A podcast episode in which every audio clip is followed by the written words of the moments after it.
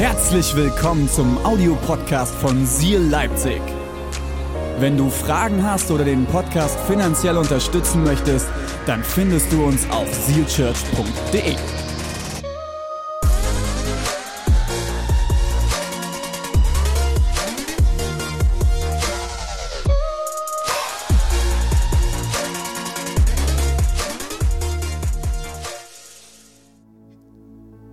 Jetzt kommen wir zur Predigt und die wird genau dort anknüpfen. Ich möchte euch einen Vers vorlesen aus dem 1. Mose, Kapitel 2, Vers 18. Ja, jetzt geht's los hier. Jona. Ah.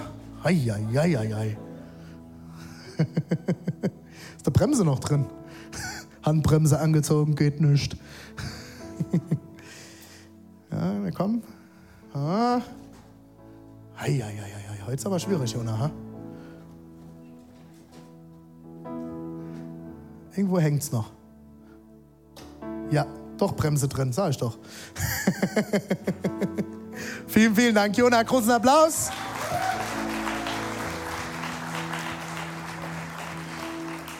Jona steht für viele ehrenamtliche Mitarbeiter, die all das hier möglich machen. Jona, du machst einen grandiosen Job. Ähm, das sind die Leute vor allem hinter der Bühne, die kein Mensch sieht. Es sei denn, sie schieben einen Fernseher rein. Aber ohne den hätte ich kein Mikro, das funktionieren würde. Ich würde wahrscheinlich vergessen, die Batterien zu wechseln oder es nicht anmachen. Ähm, deswegen vielen, vielen Dank, Jona.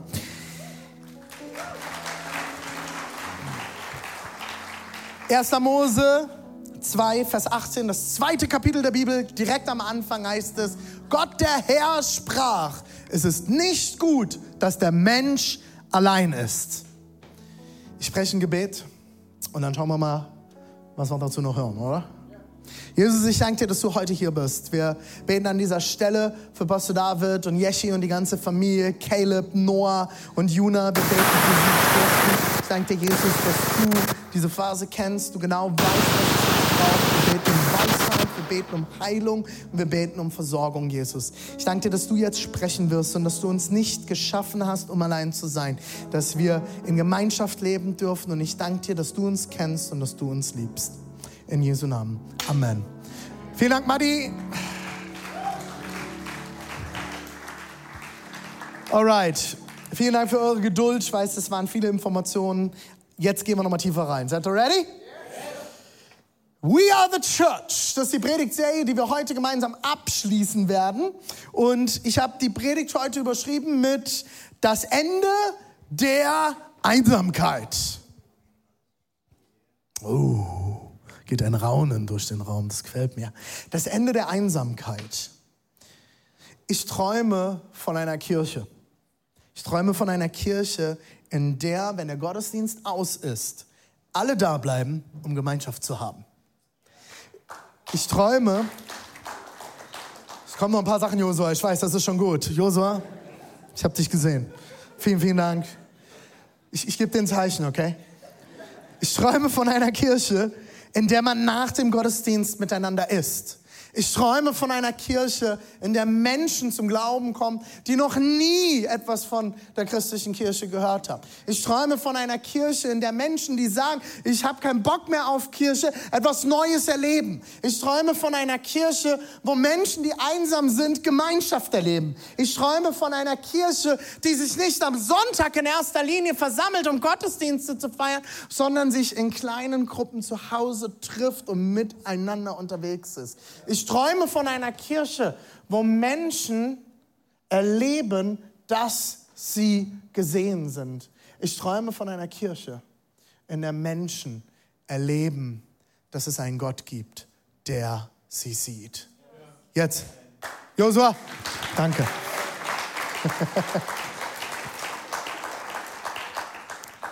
Es gibt eine große Statistik aus Harvard über die amerikanische Bevölkerung. Und ich habe leider kein passendes Pendant für Deutschland gefunden. Deswegen habe ich mich entschieden, euch einfach die mal zu nennen. Und ich glaube, dass wir auf einem ähnlichen Weg sind, vielleicht noch nicht an demselben Punkt wie die Vereinigten Staaten von Amerika, aber spätestens seit Corona ähm, dieselbe Straße genommen haben. In einer Gruppe von drei Personen sind statistisch gesehen in Amerika zwei Personen einsam. Zwei von euch dreien sind statistisch gesehen einsam. Stell dir vor, du brauchst etwas in deinem Leben und hast niemanden, der es dir geben kann. Stell dir vor, du bist verletzt und hast niemanden, der dir zuhört. Stell dir vor, du hast Liebe und kannst sie nirgendwo teilen. Das ist das, was Einsamkeit ist. Und dann gibt es glücklicherweise Organisationen wie Bärenherz, die sagen, dort sind Familien, die brauchen das, wir packen an. Das ist auch unser Herz als Kirche. Das ist unser Herz als Kirche. Ich möchte, dass Menschen diese Dinge nicht erleben müssen. Das Problem ist, unsere Gesellschaft, und ich weiß nicht, wie es dir geht, je älter man wird, desto schwieriger wird es, Freunde zu finden, oder? Ja, alle Studenten sitzen jetzt da. Was ist los mit dir? Schüler, oh, das war so einfach. Okay, wenn du gemobbt bist, anderes Thema, okay? Aber grundsätzlich in der Schule, Kindergarten, es war einfach, Freunde zu finden. Es war nicht so schwer. Ich finde es als Erwachsener oft viel, viel schwerer. Wo finde ich Leute? Dann hast du einen vollen Alltag, dann hast du Kinder. Ich habe eine Sache, liebe Kirche. Wir Kirchen fangen an, Dinge als selbstverständlich zu nehmen, je länger wir Teil von Kirche sind. Und ich weiß auch, dass in unserer Kirche Leute einsam sind. Aber soll ich dir was sagen? Das ist beides nicht das Normal. Du solltest in Kirche nicht einsam sein und für dich sollte Gemeinschaft in Kirche nicht normal sein. Und ich bin manchmal sehr müde von Christen, die sich über Dinge in einer Kirche beschweren, wie das der Pastor nicht Hallo gesagt hat, der Pastor einem nicht die Hand geschüttelt hat, dass ich nicht mit dem Pastor schnell einen Termin bekommen habe. Und parallel sie vergessen, wie privilegiert du bist, Teil einer Kirche zu sein, wo du nicht alleine bist. Die Gemeinschaft, die wir wöchentlich erleben, ist nicht normal in unserer Gesellschaft. Teil einer Gruppe sein zu können von Leuten, mit denen man unterwegs ist, die einen sehen, in die man sich investiert, ist nicht normal. Vor allem in unserer heutigen Zeit. Mein Großvater hat bei uns im Dorf den TUS Dichtelbach gegründet, Turn- und Sportverein Dichtelbach e.V. Und da war er ein Leben lang stolz darauf. Bis zu seinem Tod war er Ehrenmitglied, jahrelang Vorstand gewesen. Mein Opa war sehr, sehr sportlich. Ich weiß, die Gene sind nicht übergegangen. Es war auch manchmal für ihn hart, der nicht mit meinem Bundesjugendspiel knappen Siegerurkunde vorbeikam und er mich gefragt hat, wie weit hast du geworfen? Wie weit bist du gesprungen? Ich Opa, schwätze mal nicht drüber. Schwätze mal nicht drüber. Lass uns über andere Dinge reden. Wir unterhalten uns über deine Bienen, da habe ich mehr Ahnung von. Und er war ein Leben lang stolz, diesen Verein gegründet zu haben. Jede Woche dort investiert zu haben. Jede Woche mit Menschen unterwegs gewesen zu sein. Die Vereine werden immer leerer. Die Vereine tun sich immer wieder immer schwerer, Nachfolge zu finden. Wenn ich Freunden erzähle, die Kirche so nicht kennen, wie wir das machen, und sie mich fragen, was macht ihr denn da? Und ich erzähle, dass wir zwischen 300 und 400 ehrenamtliche Mitarbeiter haben, fällt den meisten Leuten, kennt ihr diesen Moment, wo du das Gefühl hast, denen fällt so gerade, dem fallen die Augen raus, so, so wie in so einem Comic. So, was? Ja, 400 ehrenamtliche Mitarbeiter. Was? Ja, 400, hast richtig gehört. Also 400, 400, ja, 400. Okay, jetzt verstehe ich ein bisschen mehr, was ihr da macht. Das ist nicht normal, Freunde. Und es ist ein Privileg, Teil sein zu dürfen, was wir hier erleben. Der Herr sprach, es ist nicht gut, dass der Mensch allein ist. Dieser Vers ist aus der Schöpfungsgeschichte ganz am Anfang der Bibel. Gott sagt zu ganz vielen Dingen, die er geschaffen hat, dass sie gut sind. Gott schafft das Licht und sagt, dass es gut ist. Er schafft den Tag und die Nacht und er nennt sie gut. Er schafft die Sterne und die Planeten, die Fische und die Vögel und er nennt sie gut. Und dann sagt er auf einmal, das ist nicht so gut. Es ist nicht so gut, dass der Mensch allein ist. Und der Vers geht weiter. Ich will ihm eine Hilfe machen. Ein Gegenüber, das ihm entspricht. Und wir lesen im Vers 22 weiter. 22, here we go. Aus der Rippe, die er vom Menschen genommen hatte, bildete Gott, der Herr, eine Frau. Die brachte er zum Menschen. Da sagte der Mensch, sie ist es. Sie ist von meinem Fleisch und Blut. Frau soll sie heißen und ich Mann. Schon mal ein guter Anfang. Von mir ist sie genommen. Wir gehören zusammen. So ein bisschen, kennt ihr das? So sächsische Familien sagen ja manchmal die Eltern auch zueinander Mutti und Vati. ich finde das immer total süß. Wenn ich, wenn ich das bei der Bora mache, dann fange ich mir meistens eine ein. Du mich noch einmal Mutti nennst. Kann euch vorstellen, ne? ihr seht das förmlich vor euren Augen. ähm, so ein bisschen auch, ne? Ja, ist der Mutti, ich bin der Vati. Los geht's. Das Interessante hier finde ich, Adams Reaktion. Er sagt, sie ist es. Das ist der Teil, der mir noch gefehlt hat. Sie ist von mir genommen, sie ist von mir geschaffen. Dieses Bild, das die Bibel hier verwendet, sie ist ein Teil von ihm und sie ist ihm gleich gemacht. Wir lesen im Vers 26, Gott sprach, Entschuldigung, Kapitel 1, Vers 26. Gott sprach, lasst uns Menschen machen, unser Ebenbild, uns gleich sollen sie sein. Sie sollen herrschen über die Fische im Meer und die Vögel am Himmel. Fällt euch hier was auf in diesem Vers? ich finde das, geh ruhig zurück, das ist nicht so, jetzt muss ich von vorne markieren. Mensch, Alex. Machen wir nochmal, okay? Wisst ihr, was ich genial finde? Ah, here we go. Jetzt hast du schneller markiert, als ich gucken kann. Vielen Dank, Alex. Ähm, ich finde es so genial, weil hier steht ein Wort, ich weiß nicht, ob dir das aufgefallen ist, manchmal liest man so Bibel und so Texte und man liest die so im Fließtext drüber, das sage ich ja immer mal wieder. Manchmal muss man genauer hinstehen. Schauen. Uns? Uns? Gott sprach, lasst uns Menschen machen. Unser Ebenbild. Jetzt wird's weird. Was ist hier los? Von wem spricht er denn? Wir lesen hier von der Erschaffung der Welt. Jetzt mal ganz egal, wie das alles vonstatten gegangen ist. Ähm, ich bin nicht gegen Wissenschaft. Ich finde das interessant hier, aber hier, hier in diesem Text schreibt der, der Schreiber, unser Ebenbild, uns gleich. Lasst uns Menschen machen. Was ist das hier? Wir glauben an einen Gott, drei in eins. Ich habe das in der Predigt vor ein paar Monaten erklärt. Die Dreieinigkeit, die Trinität. Ein ganz, ganz großer Punkt. Vater, Sohn, Heiliger Geist. Ich habe es euch damals erklärt am Beispiel von H2O. H2O hat drei Aggregatzustände. Ja, ich kenne das Wort. Hm, hast du nicht gedacht, ne?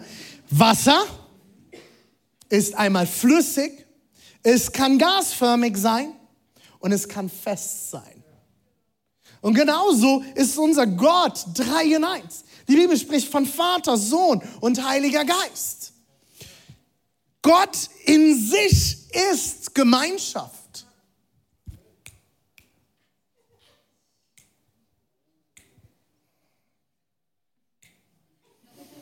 Ha, here we go. Gott in sich ist Gemeinschaft. Gott als Wesen, wie auch immer du dir Gott vorstellst, ist Gemeinschaft. Er ist an sich ein Gemeinschaftswesen. Er ist nicht drei Götter, wie uns manchmal von anderen Religionen vorgeworfen wird. Nein, es ist ein Gott, der in sich drei Personen beinhaltet. Und das ist für uns als Menschen, das sprengt uns das Gehirn. Deswegen war das in der Kirchengeschichte eine der größten Diskussionsfelder. Immer wieder wurde diese Trinität aufgetan und bis heute gibt es Kirchen, die die Dreieinigkeit ablehnen. Ich glaube, dass es zutiefst eine ganz, ganz tiefe Wahrheit ist, die wichtig ist zu verstehen, weil Gott in sich Gemeinschaft ist, hat er uns für Gemeinschaft geschaffen weil wir sind in seinem Ebenbild geschaffen. Und deswegen war Adam einsam. Dieses Bild, das die Bibel im ersten Kapitel direkt verwendet, im zweiten, im dritten, diese ersten drei Kapitel gehen davon aus, dass ein Mensch einsam war und Gott ihm ein Gegenüber schafft. Wie genial ist das? Und aus dem Zentrum dieser Gemeinschaft schafft Gott den Menschen. Er ist geschaffen für Gemeinschaft. Es ist in sich, er ist in sich schon Beziehung und sagt, lasst uns Menschen in unserem Ebenbild schaffen. Gott hat uns nicht geschaffen, weil er einsam war. Er hat uns geschaffen, weil er Liebe ist. Gott in sich ist Liebe. Er ist Gemeinschaft, er ist Liebe. Und Gott hat uns nicht geschaffen, weil ihm langweilig war oder er einsam war. Er hat uns geschaffen, weil er Liebe ist und diese Liebe zum Ausdruck bringen wollte. Deswegen sagt Jesus auf die Frage hin, was das wichtigste Gebot ist. Liebe Gott, deinen Nächsten wie dich, wie dich selbst. Es fängt hier an, bei mir. Das ist ein Grund, warum wir Pastor David diese Auszeit geben. Es fängt damit an, dass ich bei mir anfange, mich zu lieben, dass ich andere liebe und dass ich meinen Gott liebe. Wie soll das alleine gehen? Du kannst nicht alleine, nicht Gott, du kannst nicht alleine Gottes Ebenbild sein. Das funktioniert nicht. Wenn Gott ein dreieiniger Gott ist, kannst du nicht alleine sein Ebenbild sein. Und deswegen spricht die Bibel davon auch, dass wir als Kirche, als eine Gemeinschaft das Ebenbild Gottes sind und gleichzeitig die Braut Christi. Crazy. Die Welt sagt, du musst alles alleine schaffen. Du darfst keine Hilfe brauchen. Es geht nur um dich und darum, wie es dir geht, dass es dir gut geht, was du besitzt, was du brauchst. Das ist das. Geiz ist geil, oder? Wir leben in einer so individualistischen Welt und in Klammern, ich finde sehr, sehr viel davon gut als freiheitsliebender Mensch. Aber diese Welt mit diesem Individualismus um uns herum schafft eins, Menschen, die nur noch selbstfokussiert sind. Ich brauche, ich möchte, ich will. Was kann ich mir Gutes tun? Meine Befriedigung. Ich bin das Zentrum und der Mittelpunkt dieser Erde. Und wenn ich nicht gesehen werde, die gesamte Pädagogik fährt immer mehr darauf ab. Ich wünsche mir, dass meine Kinder Gemeinschaftskinder sind und in einer Gemeinschaft aufwachsen. Dass sie in einer Gemeinschaft Leben teilen. Dass meine Kinder teilen können. Dass meine Kinder verstehen, es ist seliger zu geben als zu nehmen. Und das ist Erziehung. Und das macht manchmal keinen Spaß. Aber ich wünsche mir, dass wir nicht selbst und ich fokussiert in erster Linie sind. Ja, liebe Gott und deinen Nächsten wie dich selbst. Aber bleib nicht bei dir selbst stehen. Und ich glaube, manchmal finden wir uns erst wirklich in Gemeinschaft. Wer ist verheiratet? Lasst mal eure Hände oben. Wer ist in einer Beziehung? Zusätzlich hoch. Nein, nein, oben lassen, oben lassen, Rocco. Lass mal oben. okay, ihr dürft gerne eure Hände runternehmen. Was gibt es herausfordernderes in einem Leben, als mit einem Menschen Leben zu teilen? Wie viel habe ich an mir und in mir erkannt an meiner Partnerin? Die Bibel spricht ja von Eisen schleift Eisen. Das ist herausfordernd manchmal, oder? Und jetzt, pass wer hat Kinder? Diese kleinen Wesen, die aussehen wie du und sich verhalten wie du. Ich habe das irgendwann schon mal erzählt, ich saß im Auto mit Luan. Und Nuran saß hinten in seinem Sitz. Momentan ist er sechs Jahre alt, da war er wahrscheinlich so vier. Und ich stehe an einer Ampel und die Ampel geht auf grün. Und das Auto vor mir fährt nicht sofort los. Und mein Sohn brüllt von hinten, nu fahr doch! Und ich versinke in meinem Sitz. Kennt ihr diese Momente, unter dir tut sich ein Loch auf und du denkst, oh tschüss, weg. Und dann kommt als Eltern, kommt dir als allererstes dieser Moment, wo kommt denn das jetzt her? Und das dauert keine zwei Sekunden und du guckst in den Spiegel okay, verkackt. diese Momente, Kinder, diese kleinen Wesen, die aussehen wie du, sich verhalten wie du, reden wie du und das perfekte Spiegelbild in deinem Leben sind. Ich verrate dir eins, liebes Elternteil.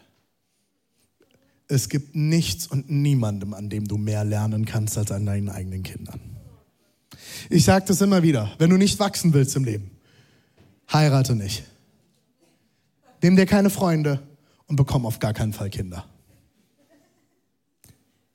Du musst wachsen.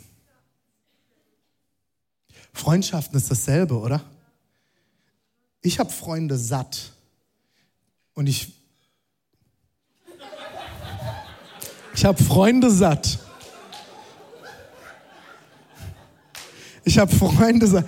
Senken, Baby hat gerade ein Bäuerchen gemacht. Wer stillt hier im Raum? Für alle online, es gab ein Bäuerchen, okay? Jesus Christ. Das sind die Momente, wo sich der Boden auch auftut.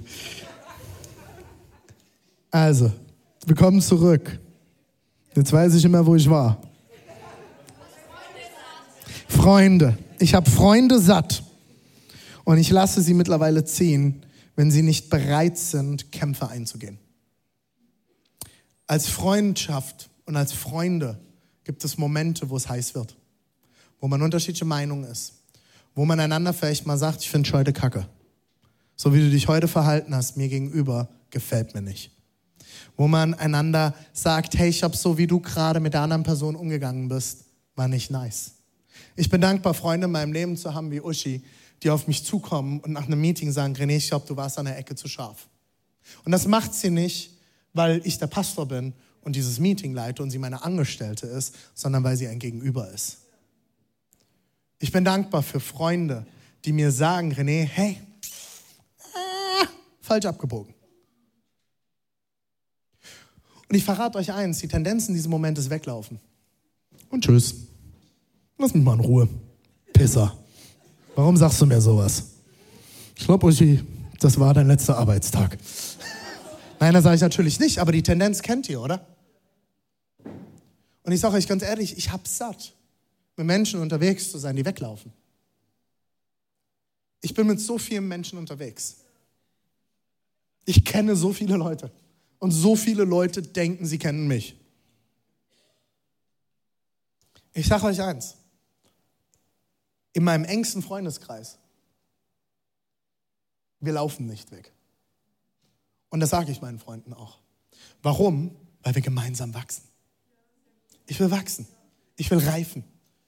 Gemeinschaft ist dafür da, miteinander zu wachsen, zu reifen. Liebe heißt nicht, den Mund zu halten. Wenn du Freunde hast, die dir nicht sagen können, was sie wirklich denken, brauchst du Freunde. Weil dann sind es keine Freunde, dann sind es Ja-Sager. Auch in unserem Team. Mein engstes Team ist unser Leitungsteam. Steve, Deborah, Uschi, Dana, David und ich. Da geht es manchmal heiß zu. Und da reden wir auch manchmal wild. Die Priscilla Nick, die war jetzt lange als meine Assistentin, als Protokollantin dabei. Die hat dann immer protokollieren dürfen, was ich so gesagt habe. Das ist manchmal heiß, aber weißt du warum? Weil wir ringen miteinander. Wir ringen um Wahrheit. Wir ringen um Ernsthaftigkeit. Wir ringen um Entscheidungen. Wir wollen weise Entscheidungen treffen. Und wir wollen miteinander unterwegs sein. Und das ist manchmal nicht leicht. Und ich habe mir kein Team von Ja-Sagern aufgebaut, sondern Leute, die mir auch sagen, René, ah, ah. Geht nicht. Das ist nicht cool. Wir müssen das anders machen. Wir müssen das anders vorgehen. Wir müssen anders machen. Klaus Sieder, Caddy, dienstältestes Mitglied dieser Kirche, fast. Äh, Caddy hat mit uns ein Haus äh, umgebaut dieses, letztes Jahr. Es gab so Momente, da haben Deborah und ich diskutiert über bestimmte Dinge. Das waren so die Momente, da ist Katie auf einmal verschwunden. Und wir sind nachher zugegangen, Katie ist alles gut. weil, weil Katie natürlich gemerkt hat, wir reiben uns. Da wird auch mal Welt. Gerade bei so einem Hausrenovierung. Die meisten Ehen werden in dieser Phase und kurz nach dem ersten Kind geschieden. Weil das heiße Phasen sind. Ich will dich ermutigen, lauf nicht weg. Lauf nicht weg vor Herausforderungen. Lauf nicht weg, wenn es in Gemeinschaft schwierig wird. Du bist nicht geschaffen, um alleine zu sein.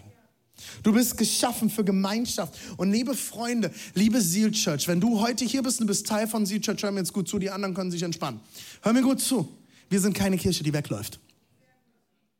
Wenn wir Herausforderungen haben, dann gehen wir aufeinander zu und lernen diese Dinge. In Matthäus 18 sagt Jesus einen sehr, sehr weißen Satz. Er sagt, wenn, ein Bruder, wenn du etwas gegen deinen Bruder hast, dann geh auf deinen Bruder zu. Das gilt im Übrigen auch für Schwestern. Geh auf deinen Bruder zu. Sag ihm unter vier Augen, was das Problem ist. Wenn das nichts bringt, hole einen weiteren Bruder in Klammern Schwester hinzu. Wenn das nichts bringt, hole einen aus der Gemeindeleitung hinzu. Wenn das nichts bringt, dann behandle ihn wie einen Ungläubigen. Und ich hatte letztens ein gutes Gespräch über diesen Vers. Wie behandeln wir denn Ungläubige? Es gibt einige Christen, die denken, dass das bedeutet, man muss diese Person jetzt schlecht behandeln. Das Interessante ist, Jesus sagt, liebt eure Feinde. Wie sehr sollten wir dann unsere ungläubigen Geschwister und Freunde behandeln? Wie sehr sollten wir lieben? Lauf nicht weg, klär Dinge. Ich glaube, die meiste Verletzung in Kirche passiert, weil wir Dinge nicht klären und wir mehr übereinander reden als miteinander. Wenn wir sagen, we are the church, und Jesus sagt, an der Liebe untereinander werden sie euch erkennen. Wie viel mehr sollten wir einander lieben? Und Liebe bedeutet, gemeinsam unterwegs zu sein. Liebe heißt es auch mal, schwierige Phasen zu überstehen. Liebe bedeutet auch mal miteinander zu ringen. Amen. Liebe bedeutet sich zu entschuldigen. Liebe bedeutet zu vergeben. In der Apostelgeschichte 2, 46 bis 47 lesen wir die erste Gemeinde und ich habe den Vers in dieser Predigtserie schon zweimal verwendet. Und ich will ihn heute nochmal zum Abschluss verwenden. Tag für Tag kamen die Gläubigen einmütig im Tempel zusammen und feierten in den Häusern das Abendmahl. In großer Freude. Halleluja. Das für deutsche Christen ganz, ganz wichtig. Und mit aufrichtigem Herzen trafen sie sich zu den gemeinsamen Mahlzeiten. Sie lobten Gott und waren im ganzen Volk geachtet und anerkannt. Die Gemeinde wuchs mit jedem Tag, weil der Herr viele Menschen rettete. Warum haben die sich so oft getroffen? Warum haben die so viel Zeit miteinander verbracht? Was ist da los? Ich glaube, die erste Kirche hat zutiefst verstanden, wir brauchen Gemeinschaft. Und wenn wir Gemeinschaft haben, werden wir wachsen wird etwas passieren, werden wir vorankommen. Ich glaube, die ersten Christen haben verstanden, der Staat ist nicht unsere erste Versorgungsstelle, sondern wir sollten füreinander da sein. Wir leben in einem guten Sozialsystem und einem guten Gesundheitssystem in diesem Land. Und ich profitiere als chronisch kranker Mensch sehr davon. Aber ich glaube, die ersten Christen, weil sie genau das nicht hatten, sind sie anders miteinander umgegangen. Wir haben in Deutschland gelernt, wenn etwas ist, der Staat kümmert sich. Und versteht mich nicht falsch, ich liebe unser Sozialsystem. Und ich rede nicht gegen unser Sozialsystem. Aber ich glaube, als Christen sollten wir wieder anfangen, umzulernen, nicht zuerst zu denken, der Staat versorgt, sondern wir sollten uns fragen, wie können wir die Antwort auf die Nöte dieser Welt sein als Kirche. Und Freunde, deswegen machen wir Love Week. Aus genau diesem Grund.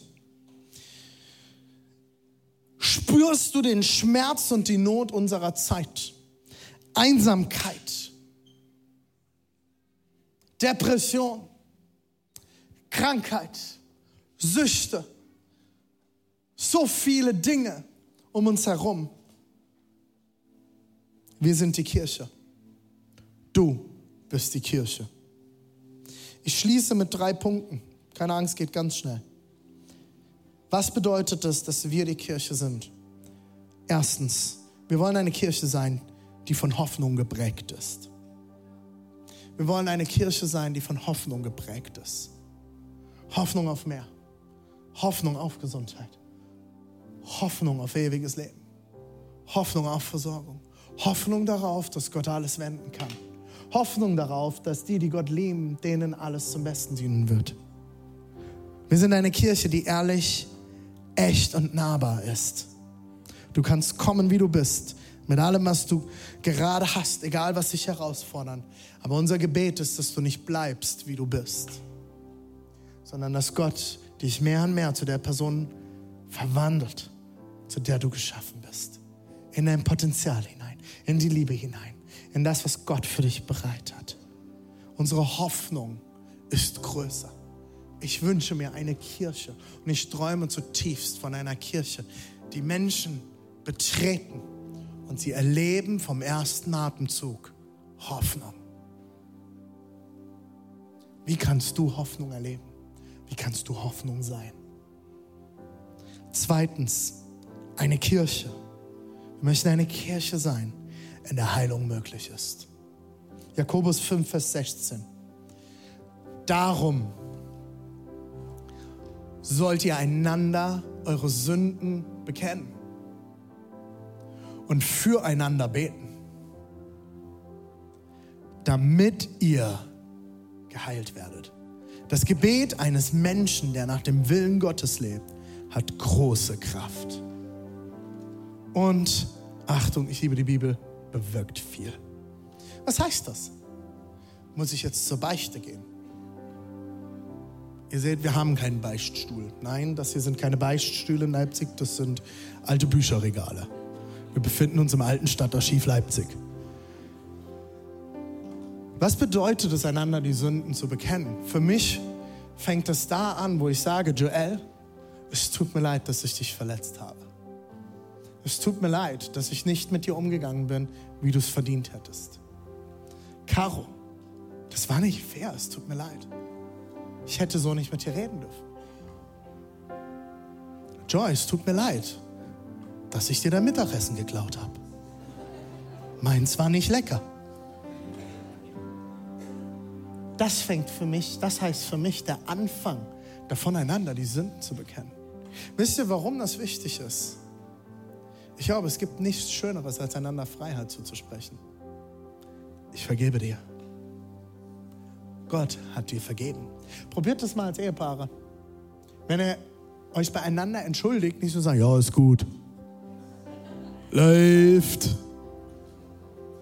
Das wäre die sächsische Variante. Tut mir leid, Schatz, läuft. Geht seinen Gang. Einwandfrei. Oder wie man auf Englisch sagt, one man free. Das, darum geht es nicht, Freunde. Versucht mal einander Vergebung zuzusprechen. Ich glaube, dass da eine Kraft drin steckt. Ich glaube, dass da Heilung drin steckt, auch für Ehepaare. Ich vergebe dir. Da steckt so viel Freiheit drin. Du sprichst dein Herz und das Herz der Person gegenüber frei. Ist ja, was die größte Kraft in der Seelsorge für mich ist? Menschen Freiheit zuzusprechen. Zu mir kommen immer wieder Leute, die sagen, ich kann mir selbst nicht vergeben. Halleluja, du musst dir selbst nicht vergeben, weil dir wurde bereits vergeben. Der größte Gott, der König aller Könige, der Vater hat dir bereits vergeben. Du musst dir selbst nicht vergeben. Fang an, die Vergebung anzunehmen. Und deswegen spreche ich Menschen in Gesprächen zu. Dir ist vergeben. Du darfst loslassen.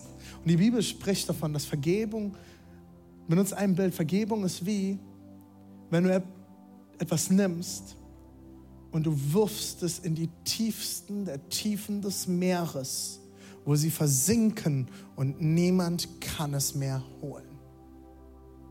Das ist Vergebung. Das heißt nicht, dass wir manchmal nicht die Konsequenzen unseres Handelns tragen müssen. Aber Konsequenzen zu tragen und zu wissen, mir ist aber vergeben und ich bin frei, ist etwas anderes als unter, in Unterdrückung und Selbstgeißelung Konsequenzen zu tragen. An der Liebe zu meinen Kindern wird sich nie etwas ändern. Aber manchmal müssen sie Konsequenzen ihres Handelns tragen.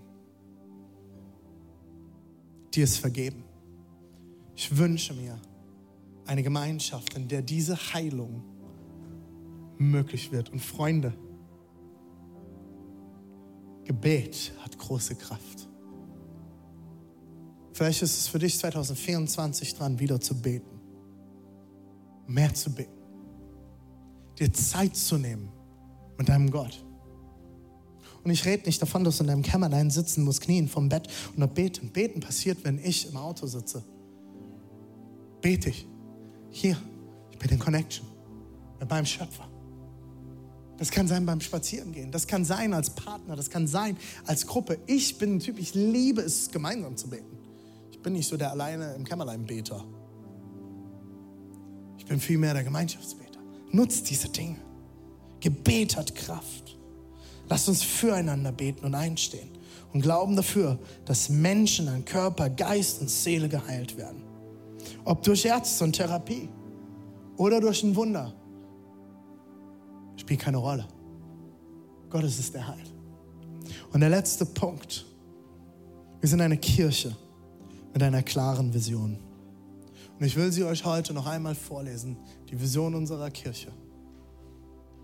Seal Church existiert, damit Menschen die eifernde Liebe und Freiheit Gottes erleben, annehmen und dadurch einen Unterschied in dieser Welt machen. Seal heißt Eifer. Gott eifert danach, lesen wir in der Bibel, dir seine Liebe zu zeigen. Lass uns danach eifern, diese Liebe zu ergreifen und weiterzutragen. Und wenn Menschen das erleben und dadurch Freiheit erleben, wenn sie das für sich annehmen, glaube ich, wird etwas mit ihnen passieren. Und sie werden nicht die Person bleiben, die sie vorher waren. Und dadurch kannst du einen Unterschied in dieser Welt machen. Und deswegen machen wir Love Week. Deswegen wollen wir Menschen dienen. Deswegen wollen wir nicht in diesen Wänden bleiben und schöne, kuschelige, hoffnungsvolle Gottesdienste feiern. Der Gottesdienst beginnt, wenn wir diese Tür verlassen. Ich war in einer Gemeinde in den USA, Riesenkirche. Und die haben ein Foyer gehabt, das war doppelt so groß wie dieser Saal. Und die hatten mehrere Ausgänge zum Parkplatz. Und über den ganzen Ausgängen stand riesengroß To the Missions Field aufs Missionsfeld. Oh, das ist so ein ganz altes kolonialistisches Wort. Ist richtig, aber es ist ein biblisches Wort. Und es wurde Jahrzehnte, Jahrhunderte lang missbraucht für schlechte und böse Dinge. Aber soll ich euch was sagen? Diese Gemeinde hat am Ende eine Sache verstanden. Wir kommen sonntags zusammen, um zu feiern, Hoffnung zu erleben, einander zuzurüsten, einander zu ermutigen, gute Lieder zu singen, unsere Seele daran zu erinnern, wie gut unser Gott ist. Aber wenn wir diese Räume verlassen, dort fängt es eigentlich erst an. Kirche ist nicht ein Gottesdienst. Kirche passiert, wo zwei oder drei in meinem Namen versammelt sind. Kirche passiert, wenn du unten im Lidl dem Kassierer begegnest und ihm einen guten Tag wünschst. Dieser Lidl hier unten ist ein spannendes Feld. Oh my goodness, was diese Leute hier ertragen müssen teilweise. Und vor zwei Jahren war es, glaube ich, habt ihr als Team, Joel, ne, habt ihr allen, dem ganzen Team vom Lidl unten Danke gesagt. Und eine der Mitarbeiterinnen hat gesagt, das hat sie in 20 Jahren noch nie erlebt, dass ihr jemand Danke gesagt hat. Und sie hat sogar einen Post auf ihrer Instagram-Seite gemacht und uns verlinkt. Warum? Weil wir Menschen Hoffnung zusprechen wollen, weil wir Menschen segnen wollen, weil wir nicht in diesen Räumen bleiben wollen. Und this is, we are the church. We don't go to church, we are the church. Wir gehen nicht zur Kirche, wir sind die Kirche. Und ich will euch ermutigen, 2024, lass uns das leben, Sie Church. Lass uns das erleben. Lass uns das raustragen. Lass uns die Kirche sein in dieser Welt. Lass uns Einsamkeit durchbrechen. Lass uns schauen, wo sind Menschen, die einen Segen brauchen. Lass uns nicht herabschauen auf Leute. Lass uns nicht mit dem Finger auf Leute zeigen, sondern lass uns Menschen in den Arm nehmen. Ich bete, dass wenn ich Menschen umarme, umarme Gott durch mich Menschen umarmt. Ich weiß mal gefragt hast, warum umarmen wir bei Seal Church so viel? Hey, weil wir Gemeinschaft haben wollen. Und bleib nicht bei einem Hallo stehen, sondern fang an, Gemeinschaft zu leben. Fang Gemeinschaft an zu erleben. Lauf nicht weg, wenn es schwierig wird, sondern gib dich hinein und hol dir zur Nothilfe. We are the church. Die Kirche war im ganzen Volk anerkannt. Und ich glaube, wir sind als Kirche oft nicht mehr anerkannt, weil wir bekannt sind, wogegen wir sind, was wir nicht sind und was wir für Fehler getan haben in den letzten 2000 Jahren. Ich will dafür bekannt sein, wofür wir sind. Ich will dafür bekannt sein, dass du bei uns Hoffnung findest. Wisst ihr, was für mich die schönsten Rezensionen bei Google sind zum Café Stay, das wir eröffnet haben in Reutnitz? Wenn Leute sagen, es ist ein Ort, an dem ich mich wohlgefühlt habe und guten Service erlebt habe. Wir haben Service auf Nummer eins gesetzt. Und wisst ihr warum? Nicht, weil wir schlaue Gastronomen sind, sind wir nämlich alle gar nicht. Wir haben keine Ahnung von Gastronomie. Aber wir haben uns eine Sache als Team gesagt. Wir möchten, dass Menschen, wenn sie dieses Gebäude betreten, wenn sie unser Café betreten, die Liebe Gottes erleben. Einen guten Kaffee kannst du überall trinken. Ein gutes Frühstück kannst du überall bekommen. Gutes Essen kriegst du wahrscheinlich an anderen Orten, gibt es wahrscheinlich sogar noch viel besseres Essen, keine Ahnung. Aber soll ich dir was sagen? Was sie erleben sollen, ist, dass sie gesehen sind, dass sie gehört werden und dass sie geliebt sind und dadurch Hoffnung bekommen. Und viele Stammkunden fangen uns an, das zu spiegeln. Und das ist das größte Lob für uns. Lass uns gemeinsam aufstehen.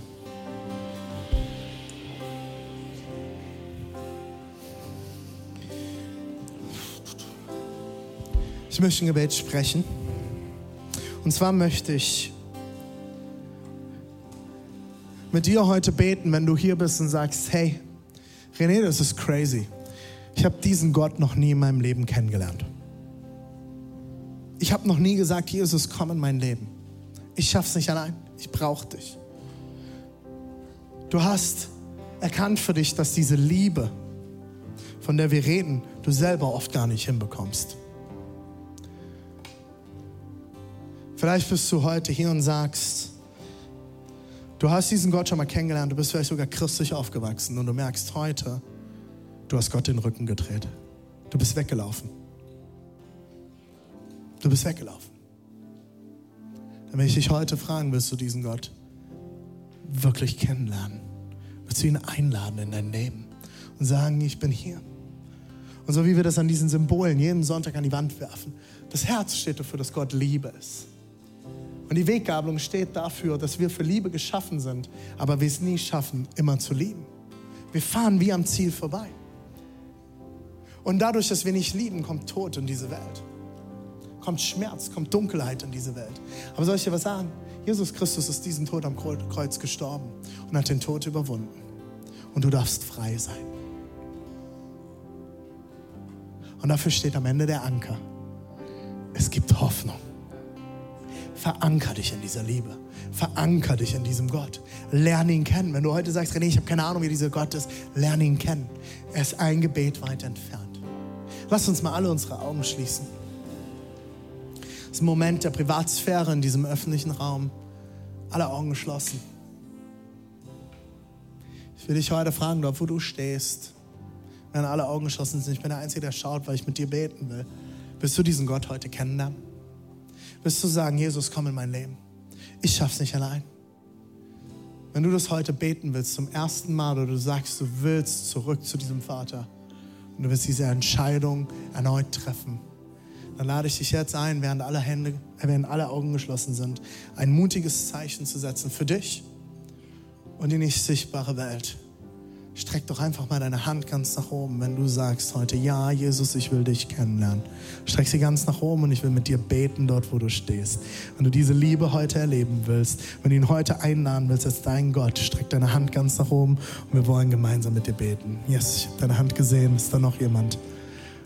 Dann lass uns heute gemeinsam beten, Church. So gut. Lass uns heute mit diesen zwei Leuten beten, Church. Ist gut. Hey, vielleicht hast du dich nicht getraut, deine Hand zu strecken. Es geht nicht um deine Hand, es geht um dein Herz. Dann bete jetzt einfach von ganzem Herzen mit. Ich werde einen Satz vorbeten und wir beten als ganze Kirche diesen Satz nach, um die Person bei diesem Schritt zu unterstützen. Lass uns beten. Jesus, ich danke dir, dass du gut bist. Und ich komme heute vor dich und ich lege alles ab. Und ich bekenne, ich schaffe es nicht allein. Ich brauche dich. Heiliger Geist, erfülle mich mit deiner Kraft, mit deiner Nähe und mit deiner Liebe. Ich will dir nachfolgen bis an mein Lebensende. Amen, Amen, Amen, Amen. Hey, so gut, Church, lass uns noch ein Lied gemeinsam singen, bevor Pastor Jan uns segnet und wir noch einen Kaffee gemeinsam trinken. Lass uns noch mal bekennen, warum wir hier sind, was Gott für uns getan hat. Er ist gut. Amen.